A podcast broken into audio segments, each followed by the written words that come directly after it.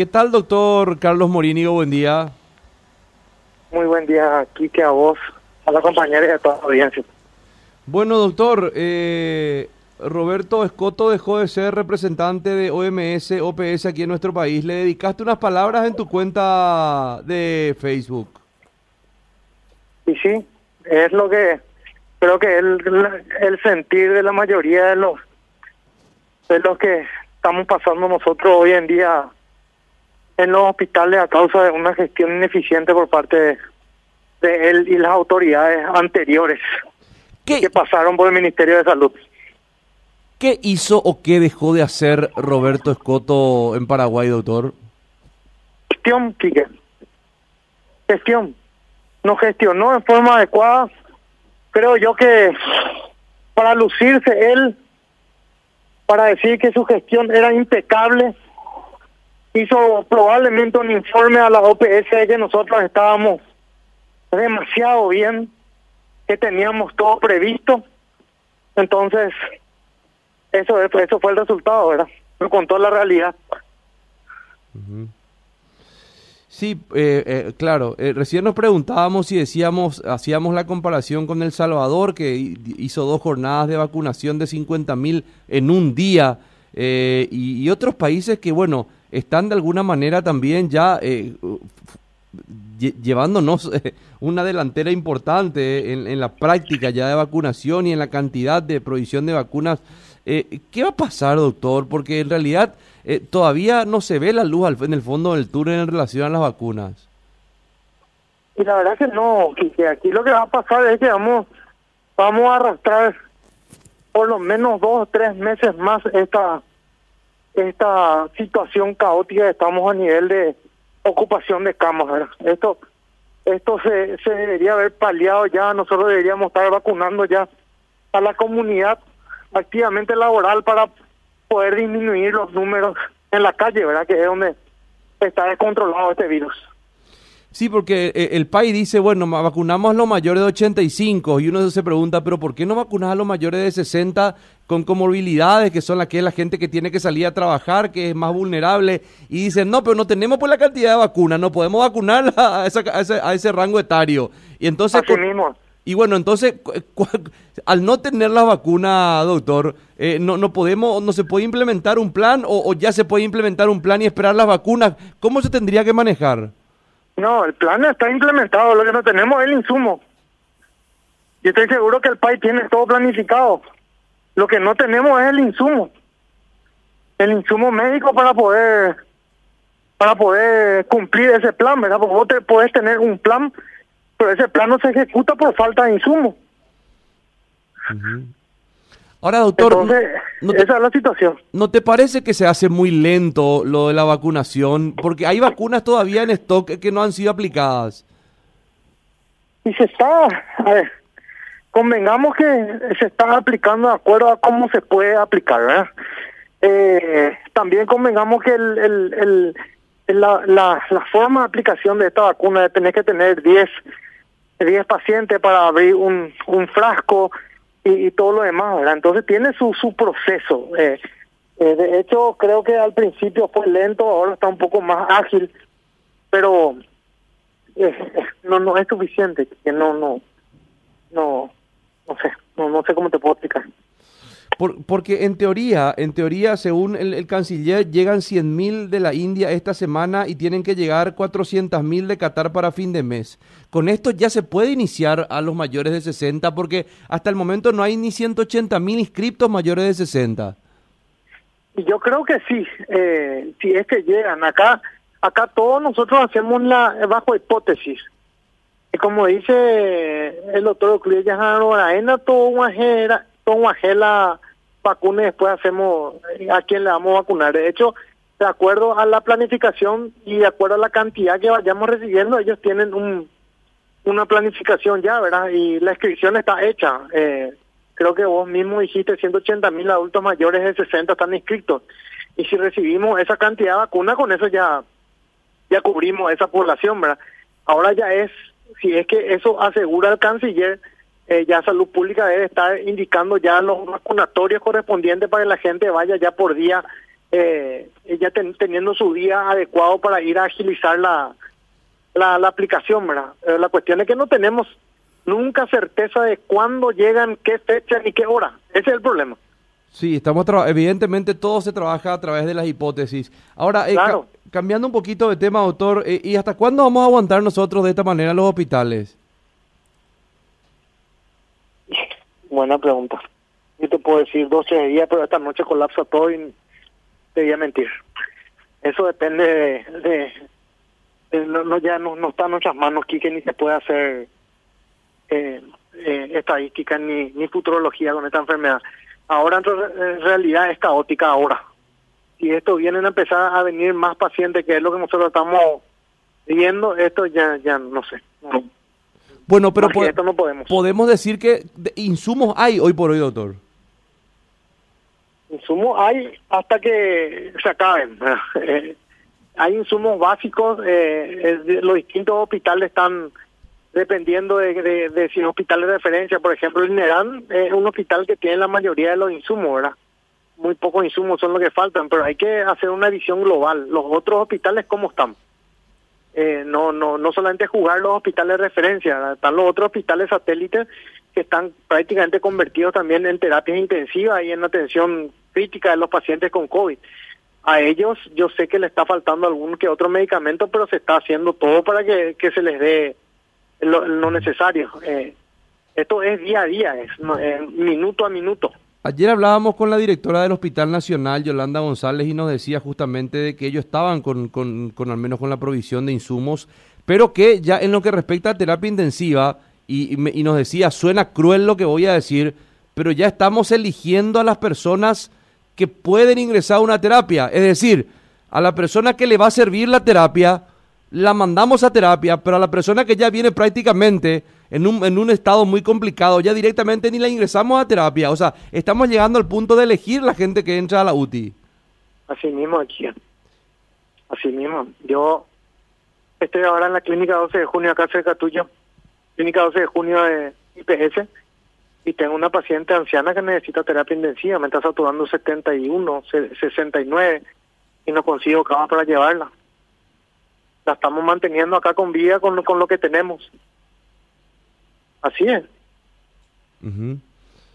Bueno, y en Inerán, en Inerán, si bien ya no, no hay lugar absolutamente, pero también eh, eh, se está se está manejando el mismo concepto, doctor, de la ocupación de terapias intensivas. Claro, no, no, hay lugar, Kigen. Eh, no, hay lugar, es el lugar en, en, todo, todo el sitio. Ya no se ya no se diferencia entre terapia y atención digamos, eh, en sala, eh, 100% ocupación. Mabel. Están en, los, están en los pasillos los pacientes. Mm, qué bárbaro. Doctor, ahora, ¿cuántas personas fallecen en el INERAM por día? La verdad que ese dato no te puedo dar con exactitud porque no, eh, recibimos nosotros informe al día siguiente, vemos que uno no amanece y yo te puedo decir, bueno, uno o dos, no sé. No te puedo dar exactamente. ¿Y la cantidad de personas que ingresan eh, a cuidados intensivos, cuántos salen? Y tenemos una alta tasa de recuperación, un 80, 80, 85%. Qué interesante porque ayer nos decía la doctora Yolanda González que por lo menos en el hospital de Itagua eso no estaba pasando que prácticamente el 50% de las personas que ingresaban a terapia eh, no superaban la enfermedad. Esto no está pasando en el INERAM, entonces, doctor. Vos, tenés que tener en cuenta lo siguiente, ahí cuántas camas hablamos en el Hospital Nacional. En el Nacional estamos hablando más de 100 camas de cuidado, intensivo.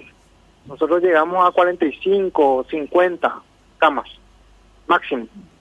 Entonces, ellos nos duplican, inclusive hasta estoy queriendo pensar que creo que tienen más, de, eh, nos triplican en cama de terapia. Entonces, sus estadísticas van a ser van a ser mayores, ¿verdad? Eh, respecto Hospital Nacional es un monstruo. Mm. Totalmente. Ahora, doctor, respecto a estas nuevas variantes que están circulando en la sociedad, se habla incluso de que podría ampliarse eh, la cantidad de reposo o aislamiento de las personas porque los 10 días son insuficientes. Eh, ¿Usted qué dato maneja respecto eh, a ese punto? Yo no te puedo decir eso, pero sí te puedo decir que los pacientes están tardando mucho más en recuperarse que con, con, los, pacientes iniciales.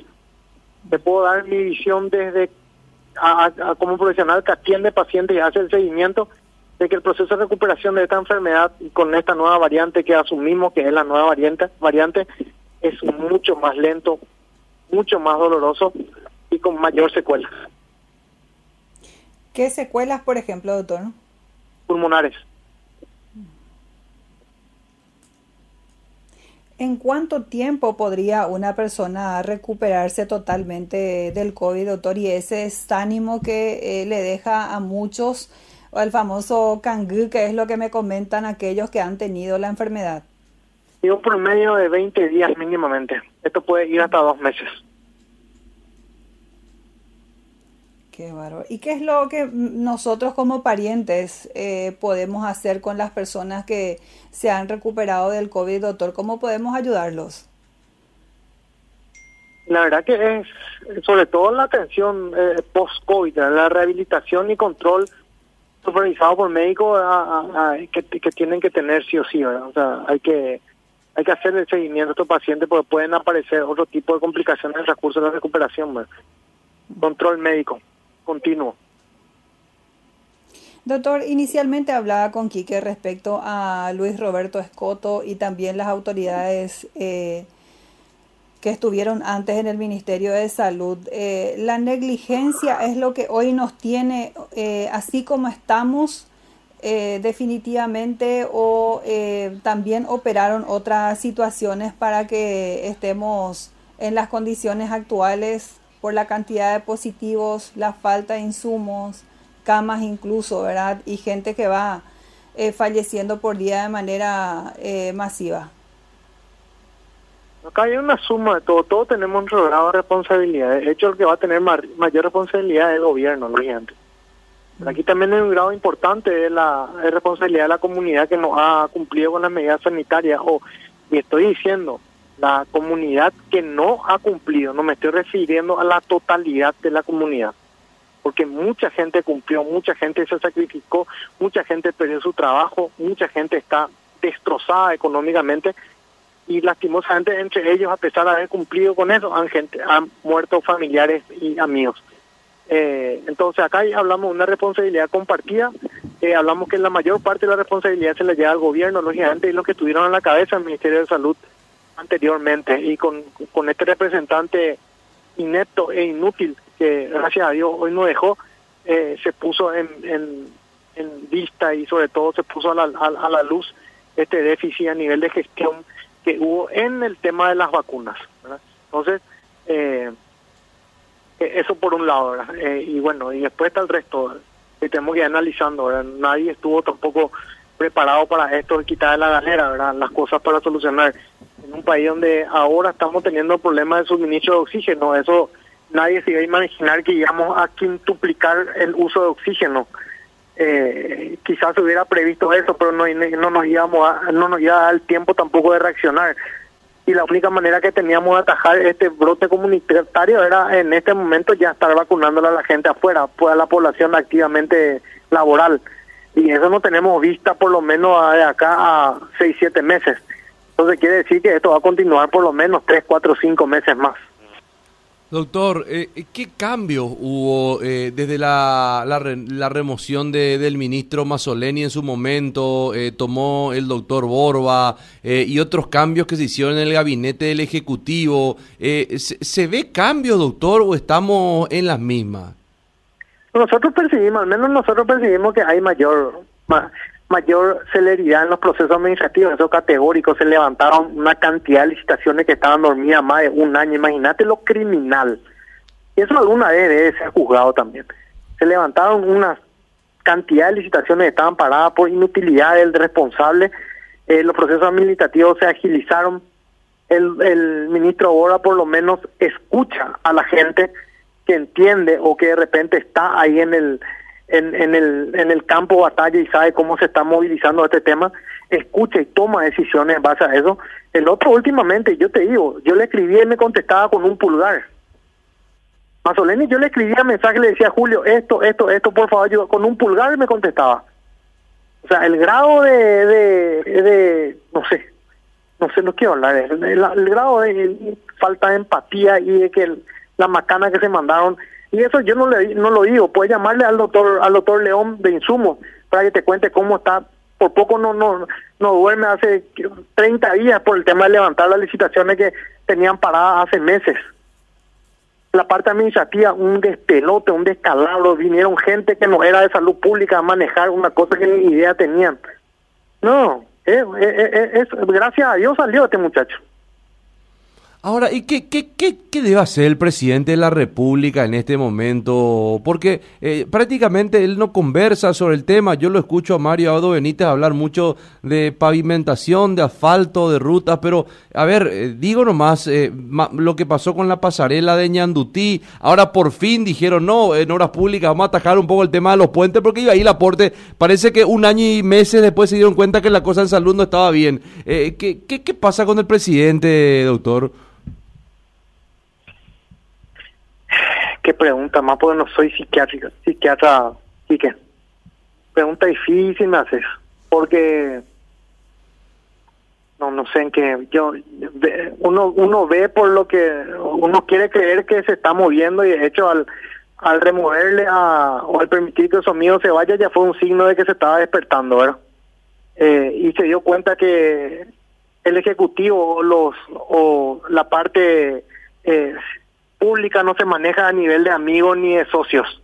Tiene que ser alguien que conoce. Yo creo que eso ya habrá aprendido ahora, ¿verdad? Eh, y bueno, y es que no te puedo decir nada más porque él es así. Eh, cada uno tiene su forma de manejársela. O sea que si me seguía hablando más a decir cosas muy feas probablemente. Eh, no quiero decir, porque sabes que estamos en una situación bastante difícil para buscar o sea, más odio, más rencor. Acá el tema es, ya sabemos que es un flojo y que no tiene liderazgo, eso sabemos perfectamente. Entonces ya no hay nada más que decir de él. Esperar que esto termine, esperar que termine su gobierno y nos deje algo por lo menos y, y bueno, y la próxima vez elegir mejor.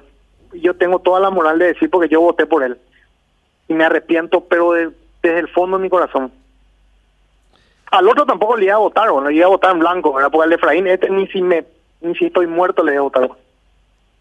Pero ¿y quién es lo que nos va a liderar entonces? Y alguien llega a ver otra figura eh, que, que, tiene que salir alguien, alguien tiene que despertar al Paraguay, no sé, que, yo es una, una opinión, ojalá tengamos alternativa en la, ojalá tengamos alternativa el, en, la próxima, ¿verdad? Y que sea del color que sea, ojo, que sea del color que sea. Bueno, doctor Morínigo, a seguir luchando, doctor. Gracias por conversar para Radio Primero de Marzo. Dale, Quique, gracias por la paciencia.